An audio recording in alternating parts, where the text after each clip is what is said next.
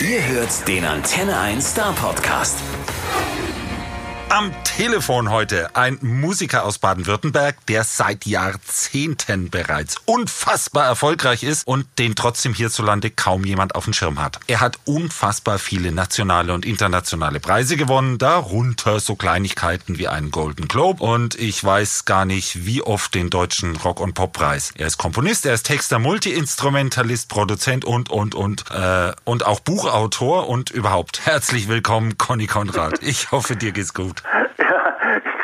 dich, Andi. Mir geht's sehr gut, hofft ihr auch, nicht?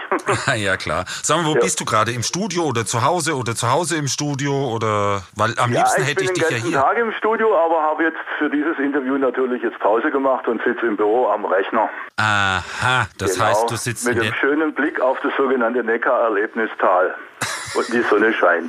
in, in, in der Nähe des Studios sitzt du quasi. Ja, Studio habe ich bei mir im Haus. Das ist sehr geschickt. Ich glaube, wir müssen mal ein bisschen mit der Tür ins Haus fallen und Hm? unseren Zuhörern einen kleinen Eindruck verschaffen, was du für Musik machst. Oder sie dann eventuell dazu zu veranlassen, äh, zu sagen, hey, der ist es also. Also ins- Genau. ins, insofern hören wir mal am besten einfach mal in den Song von dir rein. Mhm. Und da habe ich ausgesucht, Live Your Life Today.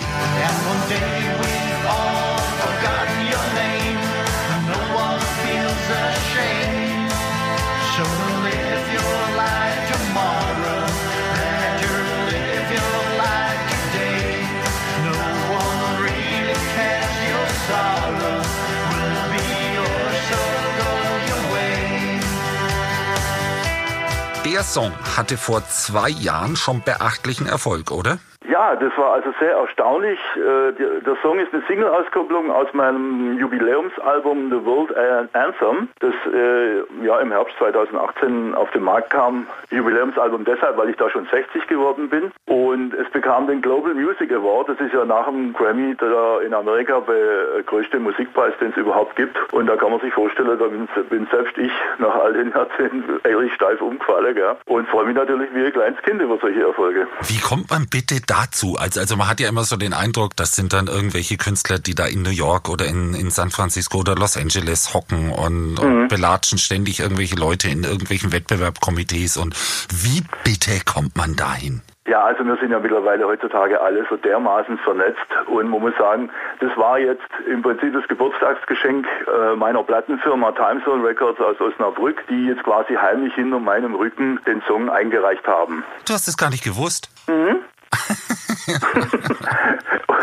Und das wusste ich ehrlich gesagt auch nicht, ja klar. Und umso, umso größer war dann entsprechend die Überraschung. Und dann, dann muss man dazu sagen, hat sich natürlich ergeben, was wir in Deutschland so kaum haben. Es gibt ja äh, nahezu endlos viele Musik- und Filmpreise in den USA. Das ist dort ein richtiges Thema. Und der eine äh, Musikpreis bekommt vom anderen Musikpreis mit und das ist dann wie ein positives Schnellballsystem. Und plötzlich bist du äh, nominiert oder ist man in einem Finale von einem Musikpreis, von dem ich gestern noch gar nichts wusste.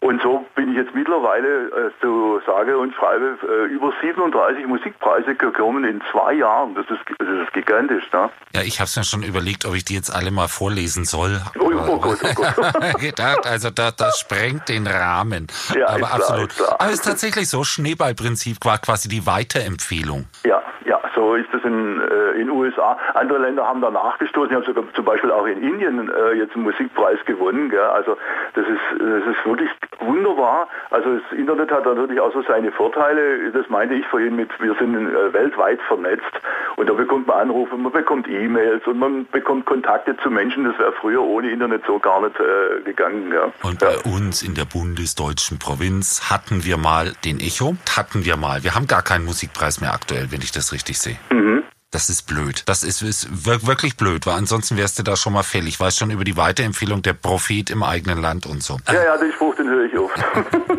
Aber, aber gesungen im Übrigen ist der Song nicht von dir, sondern von Gerd Kahnemann. Mit, Ja, dem- also mit dem arbeitest du öfter Today zusammen, ne? haben, Live Your Life Today haben wir im Duett gesungen, aber der Gerd Kannemann ist ja äh, der Sänger von der, früher hat man gesagt, war schon amtlichen Polizeiband Baden-Württemberg, nämlich Crime Stop. Und mit dem produziere ich jetzt schon äh, ja, seit Mitte der 90er Jahre. Ich habe äh, Crime Stop, das zweite Album von Crime Stop schon 1997 produziert und seitdem, ich lade ihn immer wieder als Sänger für meine Titel mit ein. Also wir nennen das ganze Ding jetzt mal ganz cool Crime Stop.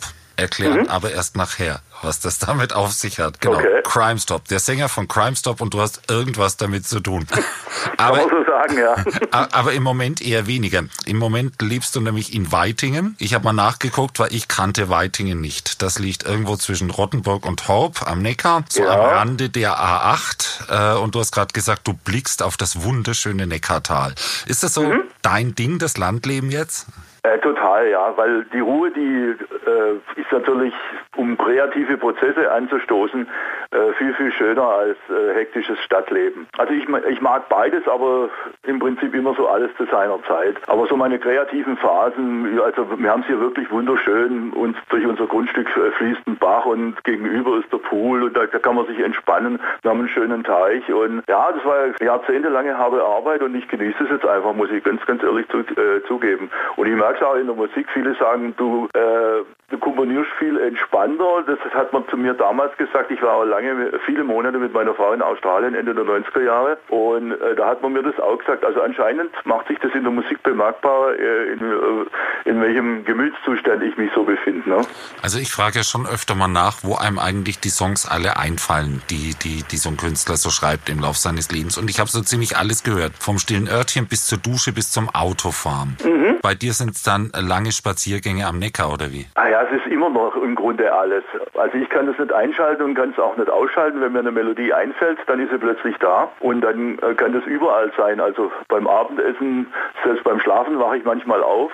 Aber so die Inspiration, das Nachdenken übers Leben und so lange Spaziergänge, da ist natürlich das Neckartal äh, sehr, sehr geeignet. Naja, und, mi- und mi- mittlerweile hast du ja also auch äh, in der Zeit vorm Neckartal, mu muss man fairerweise dazu sagen, äh, lässig über 1300 Stücke komponiert. Richtig, genau. Davon sind äh, weltweit offiziell über 700 Titel veröffentlicht. und x Tonträger und äh, ehrlich, ich will gar nicht mit Zahlen um mich werfen, aber ich, ich habe nachgerechnet, wenn so ein Stück durchschnittlich dreieinhalb Minuten dauert, dann sind das ungefähr dreieinhalb Tage Nonstop Musik ohne Wiederholung.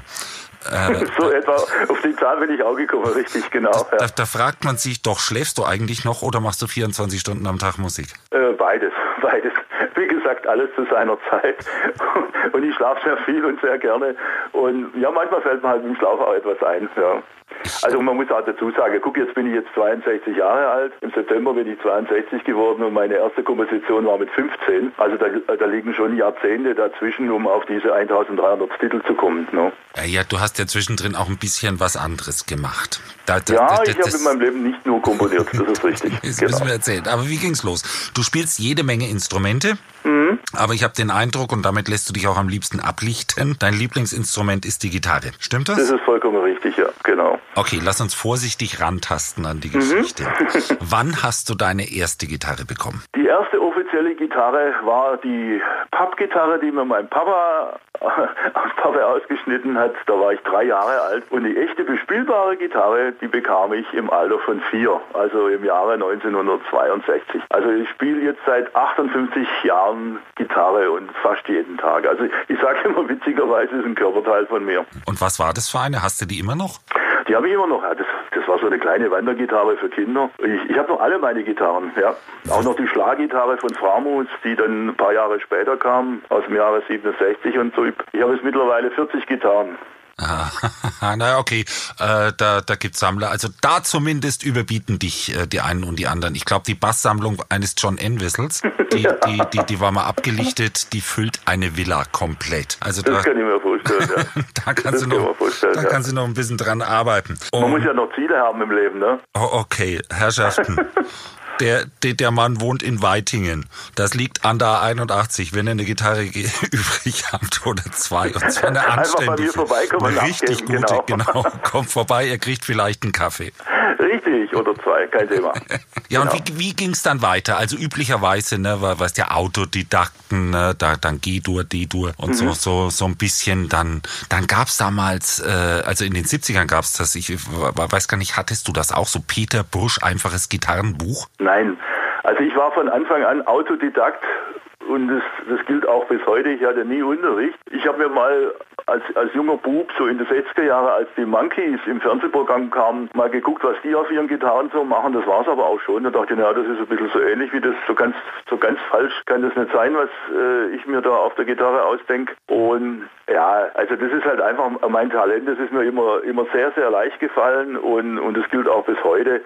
Ich, ich habe nie Unterricht gehabt. Ich meine, man kann eins vielleicht sagen, ich war im Aufbaugymnasium Künzelsau im Hohenlohe-Kreis und dort war Musik Hauptfach in im, im Aufbaugymnasium in, in den 70er Jahren. Das war damals was Besonderes, dass Musik überhaupt Hauptfach ist wie Mathematik und Englisch und so weiter. Und da hatte ich einen ganz tollen Lehrer, das war der erste Geiger der äh, Symphonie, der Prager Symphoniker. Ich weiß sogar noch, wie er hieß, das war der Herr Werner und er hat mein Talent sofort erkannt und es war Pflicht, dass man zwei Instrumente lernt. Das war in meinem Fall Geige und Klavier, aber das war nie so. Ich meine, jetzt sind Jahrzehnte her, jetzt kann man sagen, wie es war. Er hat mir auf der Geige gezeigt, was Vivaldi und Paganini gemacht hat und ich habe es auf der Gitarre umgesetzt. Das haben wir zusammen erarbeitet. Also wenn man das als Unterricht werden will, das war so das Einzige und da bin ich dem Mann heute noch dankbar. Das hat unwahrscheinlich Spaß gemacht. Hatte zur Folge, dass man dann, also auch kurz vorm Abitur, wenn da diese Prüfungen kamen, ich habe dann schon, äh, schon Geige gelernt und auch Klavier und habe auf der Geige dann vor, äh, vorgespielt, irgendwas von Bach, aber das habe ich aus dem Kopf gespielt. Ich mache bis heute meine Musik komplett aus dem Kopf und dann habe ich nur gelernt mit ihm, wann ich, damit äh, quasi das Prüfungskomitee nicht merkt, äh, wann ich umblättern muss. das war das Einzige, was ich geübt habe, das Umblättern. An der und der Stelle muss ich im Titel umblättern und es hat auch relativ gut funktioniert. Aber ansonsten haben wir immer so äh, miteinander gearbeitet. Er hat auf der Gitarre, äh, umgekehrt er auf der Geige diese ganz tollen äh, Passagen Heute würde man äh, Schreddern sagen, ja, also so diese Paganini-Gitarristen. Das, das war dann irgendwann natürlich äh, eher Sport für mich, so schnell wie möglich Gitarre zu spielen in den 70ern. Aber äh, das war das damals auch echt hip, ne? Da wurde ja verglichen, wer ist der schnellste Gitarrist, wer hat die flinkesten Finger und überhaupt, ne? War schon ein bisschen, nochmal, äh, Das war in den 70ern auch so, ne? Da hat man schon verglichen, wer hat die flinkesten Finger, wer ist der schnellste Gitarrist und überhaupt. Ja, voll war wirklich die Zeit und als ich wirklich, ich sage jetzt einfach mal so, äh, in der Bundesliga der Gitarristen angekommen bin, da war das Thema eigentlich nicht mehr gegeben. Das war nämlich in den 80er Jahren. Also ich habe in den 70ern, da habe ich das alles erlernt. Da hat man ja die Technik von heute noch nicht gehabt. Da habe ich das Tonband langsamer laufen lassen, um die, die Gitarrensoli von Tony Iommi oder von Jimmy Page äh, langsam Ton für Ton rauszuhören und war dann immer erst dann zufrieden, wenn ich schneller war als das Original. Das war wie Sport für mich. Und in, in den 18 Jahren war ich dann also so an der Gitarre wirklich äh, so weit. Dann hat es aber kein Mensch mehr interessiert. Da kam die neue Deutsche Welle da waren andere äh, musikalische Strömungen von Interesse.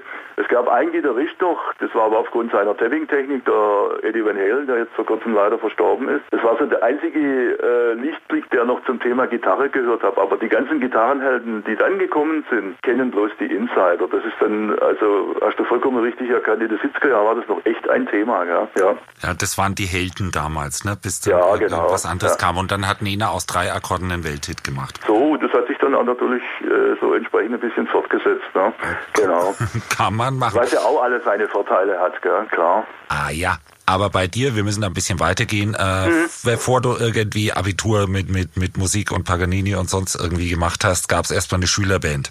Was, ja, was für also Musik habt ihr da eigentlich gemacht? Eher Klassik so, so in den 70ern oder, oder, oder, oder Jazz, damit es keinem wehtut oder wart ihr schon so richtig, gib Gas? Ja, also das fing, das fing an, also in der Realschule war ich in der sechsten Klasse, da haben wir mit Daschtrommeln, das war so Waschmittel, weiß gar nicht, ob es das heute noch gibt, Schlagzeug gebaut und ich mit der Schlaggitarre und dann haben wir die Tische im Klassenzimmer zusammengestellt und dann sind wir draufgestanden, dann haben wir äh, Sugar von den Archies gespielt. Ich glaube, das 69, 70 war das. Und dann äh, bin ich von dem Tisch runtergefallen, habe mich ein bisschen verletzt, aber nie aufgegeben. Und dann kam im Gymnasium, dann im Aufgymnasium dann die Schulband, die hieß Black Lady. Und da haben wir dann eine bunte Mischung gemacht aus damals angesagten Titeln von Status Quo und, und The Who und wie sie alle hießen. Und 1973 habe ich meinen ersten Titel selber komponiert, den haben wir dann auch gespielt. Der hieß International Airport. Ja, und so, so ging das dann los. Oh und dann gab es auch die erste Demo-Musikkassette, die man an eine Plattenfirma geschickt hat. Ja, und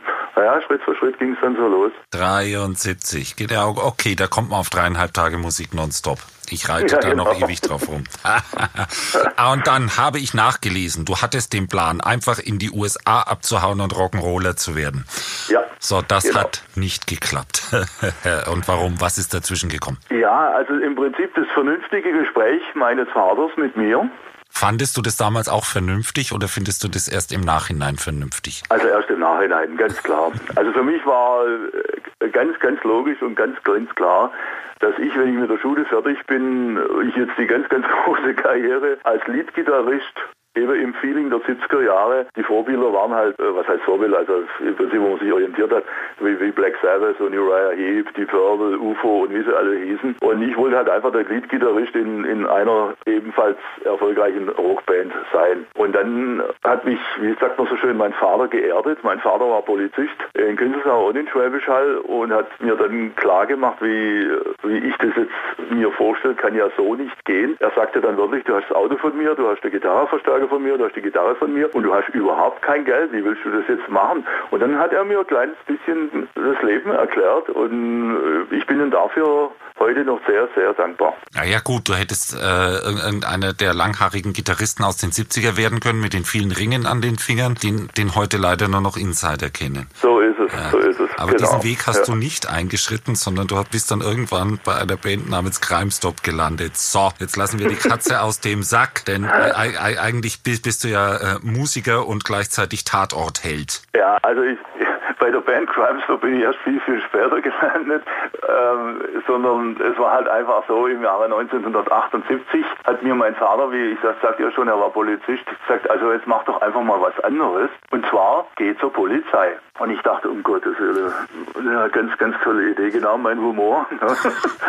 Will großer Rockstar werden, So, so, so zur Polizei. absolute Gegen, Gegenprojekt zu, zu Rock'n'Roll-Star, ne? Ja, aber krasser geht's nicht, gell? Ja, aber genau dieser, dieser äh, Zwiespalt im positiven Sinne hat eigentlich mein, gesamtes Leben ausgemacht. Und zwar war das damals so, 1978 hat das Land Baden-Württemberg einmalig 60 Stellen ausgeschrieben für äh, Gymnasiasten, Abiturienten und so weiter, die dann direkt gleich bei der Kriminalpolizei hätten einsteigen können, wenn sie die Aufnahmeprüfung bestanden haben. Ja, und ich mach's kurz, ich habe die Aufnahmeprüfung bestanden. Ich habe im Juli 1978 beim Landeskriminalamt in Stuttgart angefangen zu arbeiten. Und das habe ich durchgezogen, also als Fulltime-Job. Und bin dann im November 2018 als sogenannter erster Kriminalhauptkommissar in den Ruhestand gegangen. So, Ja, du hast so also keine Umwege gegangen über Bereitschaftspolizei, du hast auch nie Knöllchen verteilt, du Nein. warst, du, du warst dann irgendwie schon bisschen so das, was man als, als Held sein wollte, so Kriminaler, Detektiv. Ja, also es war absolute Kriminalarbeit. Im, im Rahmen der Ausbildung hat man natürlich äh, schon den uniformierten Streifendienst und all das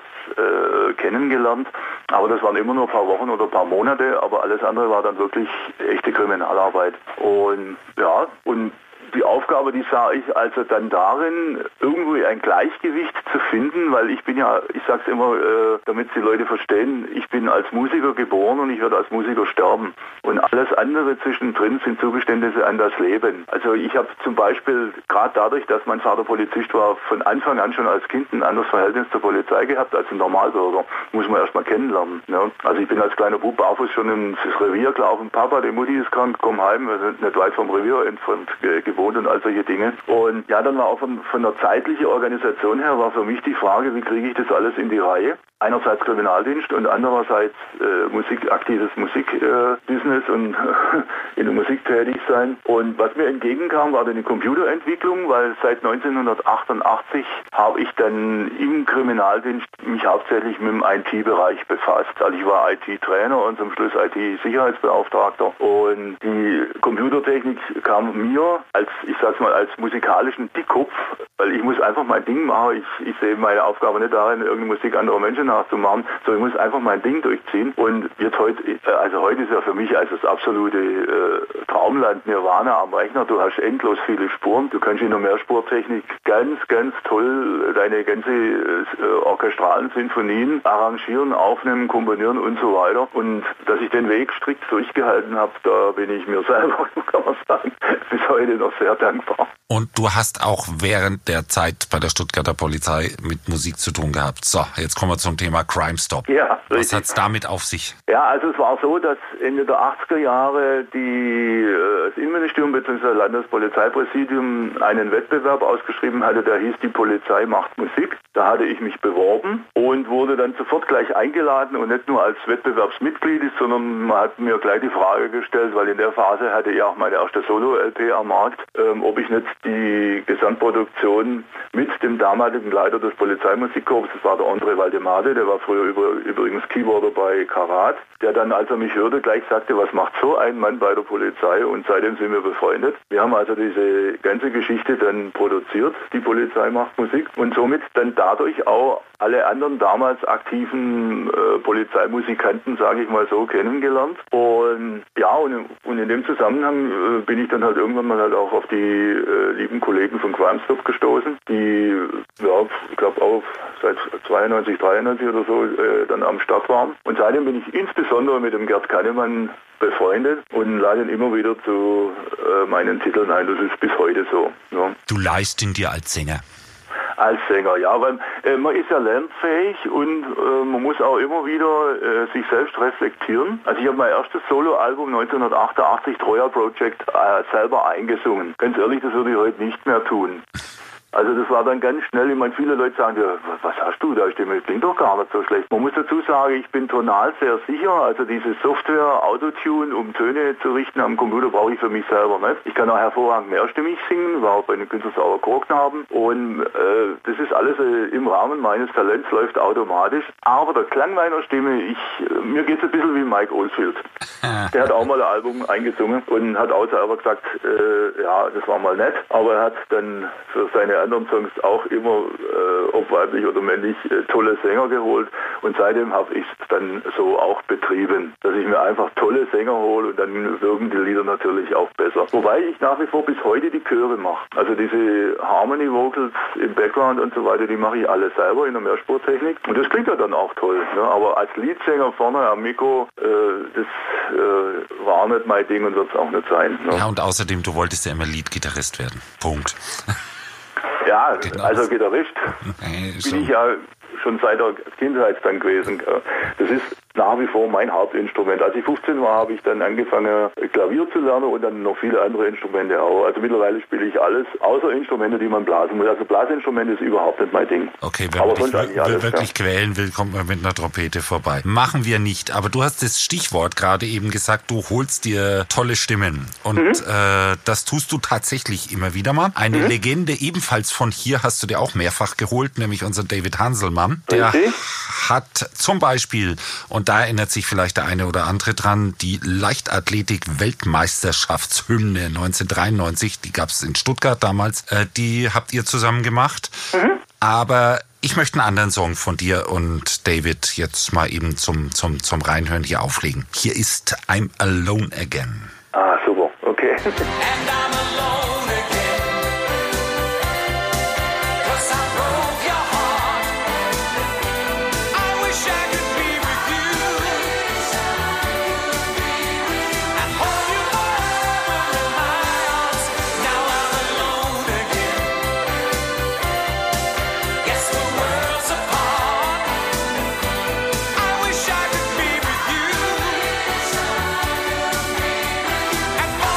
So, I'm Alone Again. David Hanselmann und Conny Konrad. Und jetzt erzähl mir ein bisschen was zu dem Song. Ja, also im, im Jahre 1993 hatte ich die unwahrscheinlich tolle Chance für die Leiter der Weltmeisterschaft 93 den Song Hello Stuttgart Go zu komponieren und mit dem David Hanselmann aufzunehmen im Newland Studio. Das war damals beim, bei meinem Studiopartner Bernd Hasebrink in Stuttgart-Dachswald. Und als die CD dann produziert wurde, äh, hat man gesagt, ja okay, wir machen jetzt nicht bloß diesen einen Titel, sondern auch noch mehrere Titel drauf. Und da war I'm Alone Again halt einfach äh, einer dieser Titel, die dann noch mit auf die CD drauf kamen. Und was für mich jetzt, ich sage das einfach mal ein bisschen übertrieben, als kleiner Bub damals Anfang der 90er äh, ein Wahnsinnsereignis war, ich konnte damals in dieses weltberühmte Tonstudio Paradise, also Paradise Tonstudio in München von Jürgen Kobers, ist leider schon verstorben. Der hat ja wirklich äh, Crème de la Crème äh, von Toto, Chicago, Eros Ramazzotti, Tina Turner, äh, Laura Branigan und wen auch immer alles produziert, auch I've Been Looking for Freedom vom, äh, wie hieß er? David Hasselhoff, der Mann, Ja, der genau, glaubt, der- im Alleingang die Mauer eingerissen zu haben. Ja, genau. Das hat Jürgen Kovers auch produziert. Und jetzt sitze ich neben so einer Weltgröße und äh, er erzählt mir, wie toll er das alles findet, was ich da so mache. Und, und äh, dieser Mann mischt Hello Stuttgart Go und I'm Alone Again. Und das war für mich also, äh, ja, also plötzlich eine ganz andere Liga. Und ich habe ihm natürlich über die Schulter geschaut. Damals gab es ja noch gar keine Computertechnik wie im heutigen Sinne, sondern äh, da hat man mit Tonbändern gearbeitet, mit 24 Spur, äh, ganz viele 24 Spurmaschinen und und und. Gell? Und ich bin da eigentlich nur mit leuchtenden Augen rumgelaufen und habe dem Mann zuguckt, was er da alles zaubert. Gell? Also es war schon äh, eines der äh, Benchmarks, al- also Highlights in meinem musikalischen Leben. Ja. Und, und man muss sich vorstellen, die Studios sahen wirklich, also da muss sich äh, alte Filme oder alte Fotos mal angucken. Allein die Bänder hatten nichts mit dem zu tun, was man daheim als Tonband hatte. Das waren Genau, irgendwie das waren riesen Dinger. fünf, sechs Zentimeter breit waren die Dinger allein schon und auf riesen äh, irg- irg- irgendwie Tonbandgeräten äh, waren die drauf. Und dann musste das alles geschnitten werden, ne? mit Hand, also nichts Computers, sondern das wurde erst zusammengefahren und dann mit Hand geschnitten und, und oh. Ja, also Riesenarbeit. ich bin, der, äh, also muss man ehrlich sagen, sehr, sehr dankbar, dass ich diese Zeit noch miterleben durfte, so stressig sie auch war, weil gerade durch diese Tonbandtechnik, wenn man jetzt ein Stück eingespielt hat, das zum Beispiel zehn Minuten lang ging, dann ziehst du dich ans Klavier hin, Mikrofon dran und los geht's. Und plötzlich bei sieben Minuten verspülst du dich ein kleines bisschen und der Song an sich vom Arrangement her gibt, gibt keinen Platz her, wo man einsteigen kann dann hattest du früher das Stück wieder von vorne spielen müssen. Also da lagen manchmal die Nerven wirklich blank, aber man hat wirklich noch wirklich mit der Hand am Arm in echt von vorne bis hinten durchspielen müssen. Das kann man sich heute gar nicht mehr vorstellen. Mit der heutigen Computertechnik äh, gibt es Samples und Loops und man, man kopiert sich halt zu Tode, Copy and Paste und dann war's das. Aber früher musste man wirklich von Anfang bis zum Ende durchspielen, wenn man sich in der Mitte irgendwo äh, verhaut hat oder man keinen Platz fand, wo man äh, mit dem Recording-Knopf ganz schnell äh, hätte einsteigen können. Ne? War also unglaublich äh, irre Zeit Ja, damals. da gab es ja auch ewig viel Stories darüber, gerade über die Zeit mit, mit analogen Bandmaschinen. Bei Simon Garfunkel, wer es rausfindet und mir sagen kann, du darfst es nicht sagen, bei dir setze ich es voraus, dass du es weißt. Wer es rausfindet und mir sagen kann, äh, da hat die Putzfrau, kein Witz, ein kleines äh, Bandschnipsel weggetan, weil die dachte, das kann weg. Das haben die aber liegen lassen und soll, das sollte am nächsten Tag wieder irgendwie reingebastelt werden in das Stück. Äh, und das Stück war weg. Das heißt, auf der Platte hört man einen kleinen Fehler. Ha, weltberühmte Geschichte. Bis heute unwiederbringbar. Mit dem Computer wäre das nicht passiert. Ja, ja. Und, oder auch, auch, auch sehr schön dieses Solo von Walk on the Wild Side von Lou Reed. Das musste der arme Mensch sage und schreibe fast zwei Tage lang einspielen. Immer wieder und wieder und wieder. Äh, der war völlig fertig unter Zuhilfenahme von Substanzen, die man wahrscheinlich jetzt hier dem Kriminalbeamten nicht sagen darf, aber, aber, aber eine Story aus einer anderen Zeit. Am Schluss torkelte der aus dem Studio raus, war am Ende, hat Musikgeschichte geschrieben und, und ich hatte mal das Glück, Lou Reed zu fragen und sag mal, äh, der ganze Aufwand für das Solo, das war doch länger, das habt ihr dann ausgefädelt. Hat er gesagt, nö, das war's. Das war alles. Ja, aber, aber so ist das damals mit Band gewesen. Heutzutage ist das nicht mehr so. Nein, Heutzutage die Zeit ist vorbei. Nee. Computer. Und Computer ist wieder ein super Stichwort. Denn, haha, jetzt schauen wir mal. Wenn ich da mal so rumgoogle, ne? Äh, nach einem bestimmten englischsprachigen Begriff, dann finde ich unter anderem einen Roman und ein Videospiel. Und hast, hast du schon eine Ahnung, worum es geht? Hm? Du findest einen Roman und ein Videospiel. Ja, genau. Es geht nämlich um Dark Ocean. Ach, jetzt er. Ja, ich finde nämlich nebenher noch eine Band. Aber ich habe tatsächlich, wenn du heute Dark Ocean googelst, findest du einen Roman und ein Videospiel. Äh, Okay, das ist okay. eine Band, mit der du ordentlich auf Tour warst. ja. Äh, wie kam es dazu, dass du dann als Bandmusiker plötzlich unterwegs warst? Ja, wie die Jungfrau zum Kind. Also es war so, ich war Ende der 90er Jahre, um es genau zu sagen, 1998 mit meiner Frau für mehrere Monate in Australien, Brisbane, Queensland. Dort haben wir auch geheiratet. Und dort habe ich also absolute Superstars kennengelernt. Die Go 101, die hatten in Australien und Japan, kannte man hier weniger, aber dort waren die also absolut mit Natalie Imbruglia und so weiter waren die auf Tour. Die habe ich kennengelernt, bei denen war ich im Studio und da hat sich eine tolle Freundschaft ergeben. Und dann konnte ich äh, damals auch mit denen äh, meine Australien-Hymne Welcome to Australia komponieren und aufführen und so weiter. Also eine Story für sich war ganz, ganz toll, was ich da erlebt habe. Aber um auf Dark Ocean zu kommen, dort hat mich ein ähm, Schlagzeuger abgeholt, der auch auf Hochzeitsreise war mit seiner Frau und sich ein paar, äh, damals war es ja noch D-Mark bzw. dort australische Dollar verdient hat und hat an der Rezeption von einem Motel gearbeitet und hat mich und meine Frau am Flughafen abgeholt. Das war der Mark Coughlin und der war damals auch schon äh, Schlagzeuger bei, bei Nanarama, also äh, ein echtes Tier am Schlagzeug, wie man so schön sagt. Und er hat mich mal eingeladen in einem Proberaum in Australien, in Brisbane, einen ganzen Tag lang. Da war äh, Gitarreverstärker, war alles schon da, Schlagzeug stand drin, mit ihm allein zu spielen. Und für mich, man muss dazu sagen, für mich war eigentlich das Thema Band 1985 nach meiner Stuttgarter Band Rockingham Palace beendet, weil wenn im Proberaum mehr diskutiert wird als Musik gemacht. Ähm, und es war halt einfach auch darin begründet, dass ich, wie ich vorhin schon sagte, ich einfach meine Musik so machen muss. Musik gehört zur Kunst, Kunst ist Kreativität, die ist frei.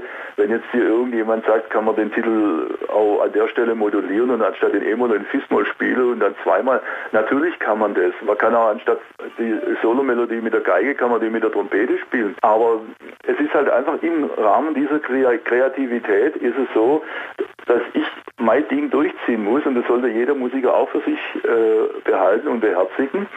Und dann hatte ich seit 85 eben bis 98 kein, äh, keine Ambition mehr, eine Band zu gründen und der Mark Coughlin hat in mir dieses Feuer wieder eröffnet. Und da war das ja das Besondere, er ist wieder zurück nach London mit seiner Frau, wir sind zurück nach Deutschland beziehungsweise nach Stuttgart, wo wir damals noch gewohnt haben. Und der Kontakt ging nicht zu Ende, sondern ganz im Gegenteil.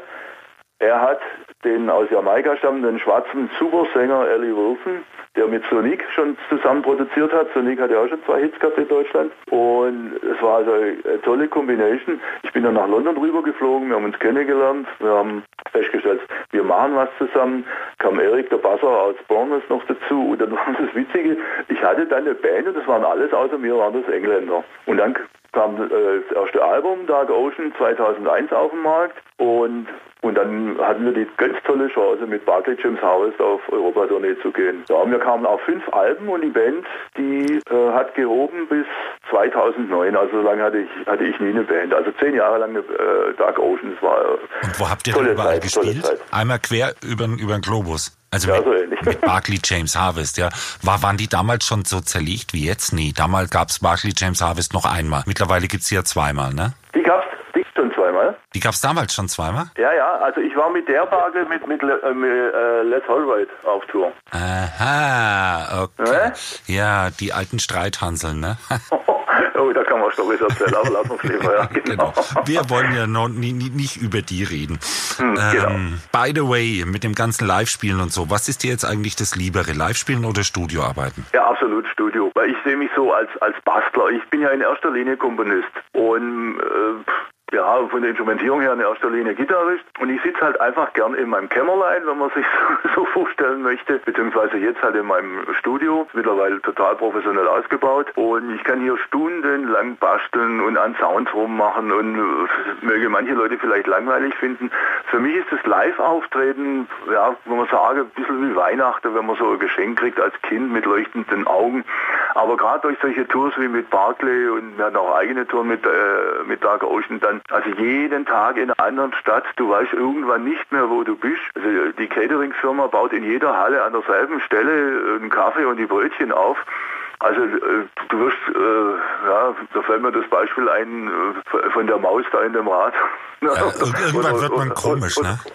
Oder der Esel mit der Karotte vorne dran. Also ob es jetzt Lieder von anderen Menschen sind oder meine eigene Komposition, ich habe meine Aufgabe jetzt im Leben nie darin gesehen, das was ich so komponiere und produziere, äh, endlos auf der Bühne immer wieder inflationär äh, nachzuvollziehen und am nächsten Tag wieder zu spielen und wieder zu spielen, sondern was meine eigene Musik anbelangt, mich interessiert am meisten immer das, was noch nicht fertig produziert ist. Also besser gesagt, was aktuell in Produktion ist, das, was in der Zukunft veröffentlicht wird. Das ist das, was mich so interessiert. Also ich bin immer äh, vorwärtsblickend, kann man so sagen. Und ich trete sehr gern live auf, aber so das eigentliche äh, Leadgitarristen-Dasein mit, äh, der, Leadgitarrist kann jetzt eine halbe Stunde Solo machen und die ganze Halle geht mit. Die Zeit ist ja da leider vorbei, weil dann wäre ich wahrscheinlich noch öfters auf der Bühne. Aber nur, dass man jetzt äh, für ein paar Leute das, was man gespielt hat, wiederholt, ist nicht so mein Ding. Ich sehe mich eher als der Produzent im Studio. Ja. Und das hattest du eigentlich auch schon bei der Dark Ocean Zeit, denn da hattest du immer noch genügend Zeit, Nebenprojekte zu betreiben. In Ja, da kamen einige in, Projekte in, in das eins will ich jetzt noch mal reinhören. So. Und zwar hier gibt's jetzt Where the Eagles Fly. Take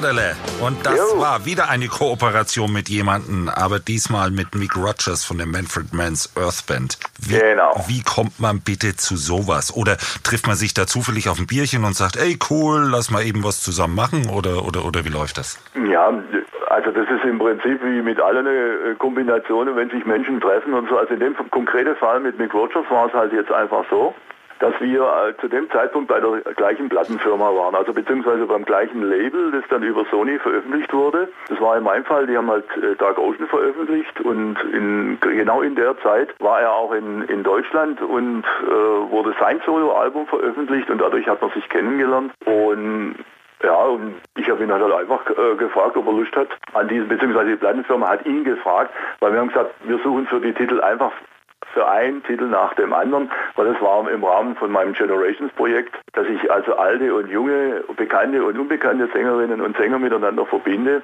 Und er hat dann sofort ja gesagt, ja, er, er singt diesen Titel. Und seitdem sind wir super befreundet. Also am Ende ist es doch so zufällig auf ein Bierchen mehr oder weniger. Ha, wie So, man so kann man es aussehen. wie man so hat man sicherlich vorstellt. äh, den einen oder anderen Musiker dann auch kennengelernt. Ne? Da kamen ja. noch welche dazu, ne? Das, das ist ja endlos, die Geschichte von dir. Zum Beispiel Jolyn Turner. So, da bin ich jetzt bei Rock for Children. Genau. Äh, das ist eine Geschichte, äh, da ging es um Kinderrechte. Ist dir sowas dann auch, auch, auch eine Herzensangelegenheit neben der Musik? So, so das Anliegen, um das es hier geht? Ja, also mein Songprojekt für Kinderrechte Rock for Your Children habe ich im Jahre 2010 ins Leben gerufen. Schirmherr ist Michael Teurer, mittlerweile Bundestagsabgeordneter. Und Macht ja nichts. das macht wirklich nichts, ne?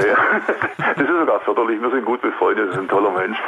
Und ja, also Rock for Your Children war die, war die Uridee, was heißt, ist, ist ja immer noch. Ich bin jetzt, habe ich dieses Jahr im Prinzip Ju- Jubiläum, wenn man so will. Das Projekt gibt es seit zehn Jahren. Und da Entschuldigung, ist es halt einfach so, dass ich auch da wieder Sängerinnen und Sänger eingeladen habe, diesen Titel mitzusingen, so wie We Are the World Aktion, kann man sagen. Und da war eben dieser Jolene Turner auch dabei, da waren viele andere äh, bekannte Namen auch dabei, äh, Stefan Zauner von Münchner Freiheit oder die Sandra äh, mit dem Hit Maria Magdalena.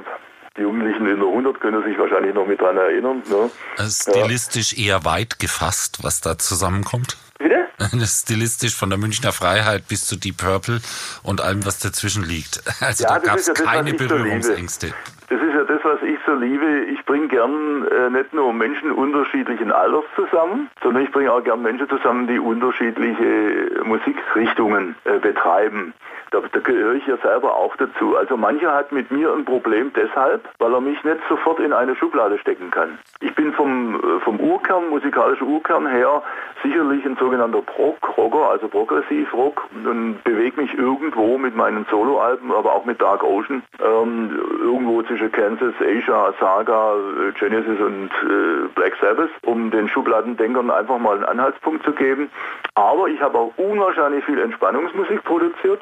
Ich habe Musicals produziert, ich habe sogar auch schon Schlager produziert und das ist den Schubladendingern einfach zu viel. Aber mir macht das riesen Spaß. Äh, ich erinnere mich zum Beispiel, wenn wir gerade bei, bei sind, an meine alternative Europahymne Europäana. Das ist ein echtes Orchesterwerk, auch von der GEMA als Orchesterwerk, also als E ernste Musik anerkannt. Und da habe ich, um eben diesen Schubladendingern zu zeigen, was geht, äh, absolute Heavy Metal Version, die ist heute noch auf der Webseite eu-hymne.de zu hören, produziert. Dass man sieht, das ist im Kern dieselbe Komposition, kann aber nicht nur klassisch, sondern auch als Heavy Metal Version äh, ihre Berechtigung haben. Und sowas macht mir Spaß. Also da gibt es ja den Begriff Crossover, musikübergreifende Musik zu machen. Und, und so ist es halt äh, jetzt auch auch von Sängerinnen und Sängern, bei, um wieder zurückzukommen auf Rock for Your Children, weil den, der Song für Kinderrechte, da habe ich mir so überlegt, das soll ja alle, alle Menschen ansprechen. Weil Kinder zu unterstützen, für Kinderrechte zu sorgen, ist eigentlich auf, Aufgabe für jedermann, weil die Kinder sind unsere Zukunft. Und die, die Mischung der Sängerinnen und Sänger, die wir jetzt gefunden haben für Rock for Your Children vor zehn Jahren, die, die kann sich ja sehen lassen. Ne? Das ist also stilistisch schon äh, von, von A bis Z, kann man sagen. Ne? Genau, alles dabei. Und das hat das Anliegen auch gut vor weitergebracht, denke ich mal. So, und jetzt sind wir thematisch gleich bei deinem aktuellen Projekt angekommen, haben uns so langsam rangetastet. Sehr schön. Song of Hope. Lass mal kurz reinhören in Send Me a Little Light. Okay.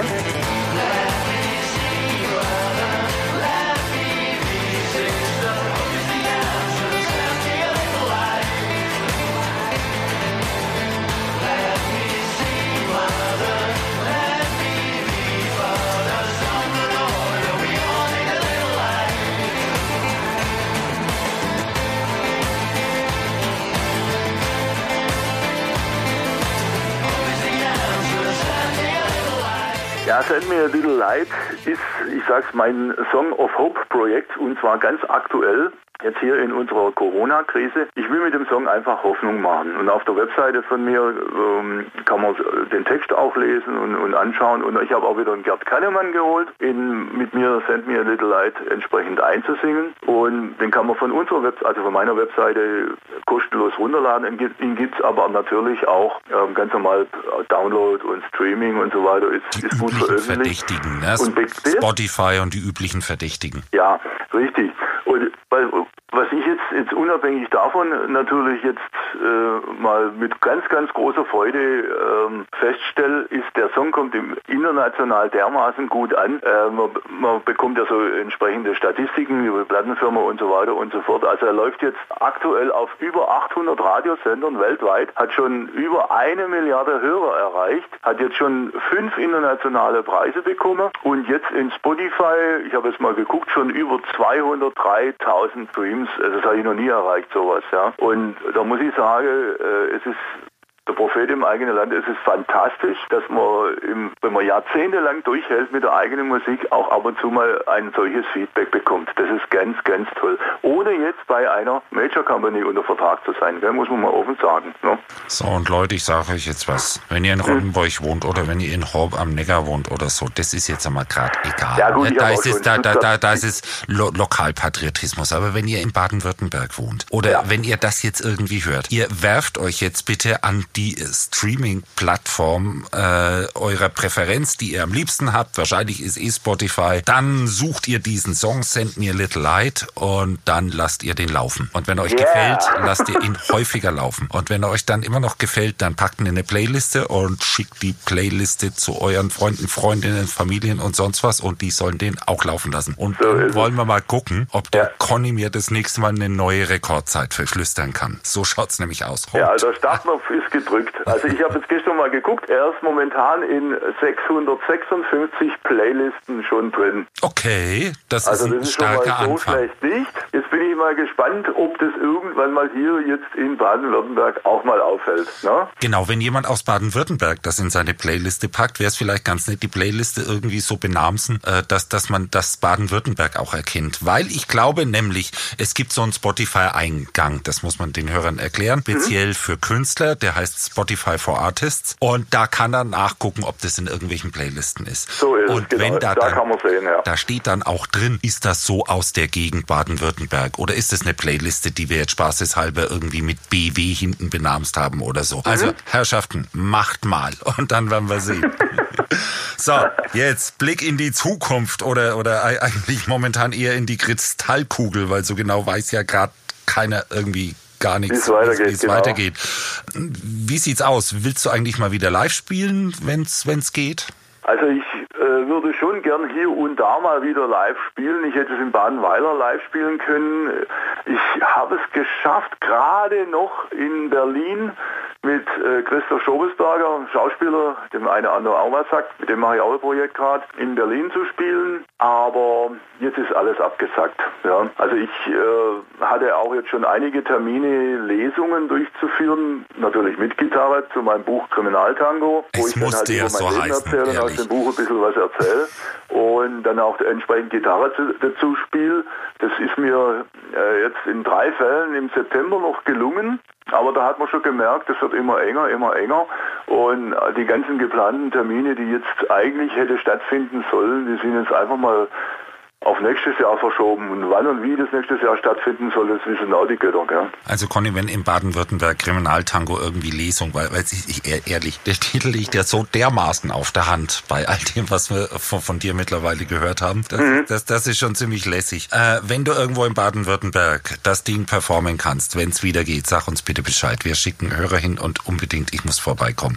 So, Sehr gern, sehr gern. mu- muss einfach mal gesagt werden. Und was machst du so lange, äh, bis wieder losgeht? Also außer jetzt in deinem Studio an Sounds oder so basteln, Weihnachten, Genau, Neujahr, ja. hast du schon irgendwelche Pläne? Ja, das im, in Anführungszeichen das Schöne ist ja, dass ich, äh, wie ich vorhin schon sagte, live ist für mich wie, wie Weihnachten, passiert immer wieder mal und so, wenn ich auf zehn Auftritte im Jahr komme, dann, dann ist das schon verdammt viel für mich. Also ich bin jetzt nicht der Live-Musiker, aber ich bin nahezu jeden Tag im Studio. Also ich habe momentan aktuell 15 verschiedene Künstler in Produktion. Also äh, bin rund um die Uhr total äh, ausgelastet und das, das macht einen Riesenspaß, weil das sind auch äh, unterschiedliche musikalische Richtungen und ja, und eins nach dem anderen kommt halt jetzt auf den Markt. Ich habe jetzt äh, am Freitag, 27. November, kommt als nächstes äh, Music is the Key raus. Das habe ich mit der äh, Michaela Kuti, die hat eine Gesangsschule, ist selber eine tolle Sängerin aus Herrenberg. Die hat ihre ganzen 15 Schülerinnen und Schüler eingeladen, um so auch wieder so ein We Are the World im Rahmen von Rock for Your Children, also kommt auch wieder ein guter Zweck zugute, zu veröffentlichen. Ne? Also ja, es geht ständig was und das macht also riesen Spaß. No joke, Whiting in Home of Rock'n'Roll. Wer hätte das gedacht? ja, wirklich. Hey, da, da lernst du was. Ich habe die berühmte letzte Frage und die muss jeder Künstler mir beantworten, spontan. So, Uh-oh. ganz generell, was ist mit Weltfrieden? Mit was bitte? Weltfrieden? Weltfrieden, ja, ist eines meiner großen Themen. Ich bin ja sowieso so ein philosophischer Typ und so ein Denkertyp. Und da danke ich bis heute meiner Frau, dass sie das alles mit durchhält. Ähm, Weltfrieden muss man ein bisschen zurückdenken. Ich, ich wünsche mir den Weltfrieden. Äh, bin nicht so ein Aluhut-Mensch, muss man einfach sagen. Ich befasse mich aber dennoch schon seit meiner Jugendzeit mit den Dingen hinterm Tellerrand. Also ich äh, mache mir Gedanken über das Universum, über Außerirdische, über Atlantis, äh, über Parallelwelten und was weiß ich. Und dann sage äh, der normale Mann auf der Straße, man, der, der, der Typ hat ja einen Schuss, gell? Aber dadurch äh, entdecke ich gewisse Gesetzmäßigkeiten, dass der Mensch äh, sinuskurvenartig immer äh, the higher the fall, the, nee, the higher the, the rise, the, the harder the fall. Das heißt für mich auf Deutsch, äh, es ist immer ein Auf und Ab. Und momentan sind wir leider, wenn ich den Eindruck äh, jetzt mal formulieren darf, sind wir ein bisschen auf der Abkurve und hofft natürlich, weil ich ein sehr, sehr optimistischer, positiv denkender Mensch bin, dass wir das alles nochmal ein bisschen in den Griff bekommen. Und ja, man muss dazu sagen, ich bin 1958 geboren und ich habe ein Leben lang so gut wie Frieden kennengelernt. Ja, wenn man jetzt in den philosophischen Bereich geht, dann sagt man, ja, Krieg fängt schon in der Familie an, wenn man sich streitet und dann länderübergreifend Bundes- äh, oder äh, Länder mit Europa ähm, sich dann anschaut und dann kommt Amerika dazu und dann äh, je nachdem wer, wer die Führung hat, dann wird es wieder kritisch. Ähm, dann kommt schon ein bisschen so komisches Magengefühl. Also ja, wie soll ich sagen, äh, ich kann nur sagen, dass ich hoffe, dass es nicht schlimmer wird. Ja? Ja, aber trotzdem, am, Ja. Ende, am Ende des, des, des Tunnels ist immer Licht. Es gibt Hoffnung, wir schauen positiv, du hast es gerade gesagt. Mhm, genau. Äh, Wir, Conny, wir, der, hoffen, wir der, hoffen, ich sage einfach, send me a little light oder mein Vorgänger-Hit, äh, live your life today. Wie schon Hermann Hesse sagte, Carpe Diem, genieße den Tag. Das hat schon auch was. Das muss man auch mal ein bisschen lernen können. Ne? Genau, also jetzt Hoffnung. Wir gucken jetzt erstmal, wie es weitergeht. Mit dem Corona-Ding waren wir auch fertig. Und, Genau, und ja. wir werden uns irgendwann irgendwie auf jeden Fall mal wiedersehen. Vielen Dank erstmal. Sehr, sehr gern, sehr gern. Der Star Podcast bei Antenne 1.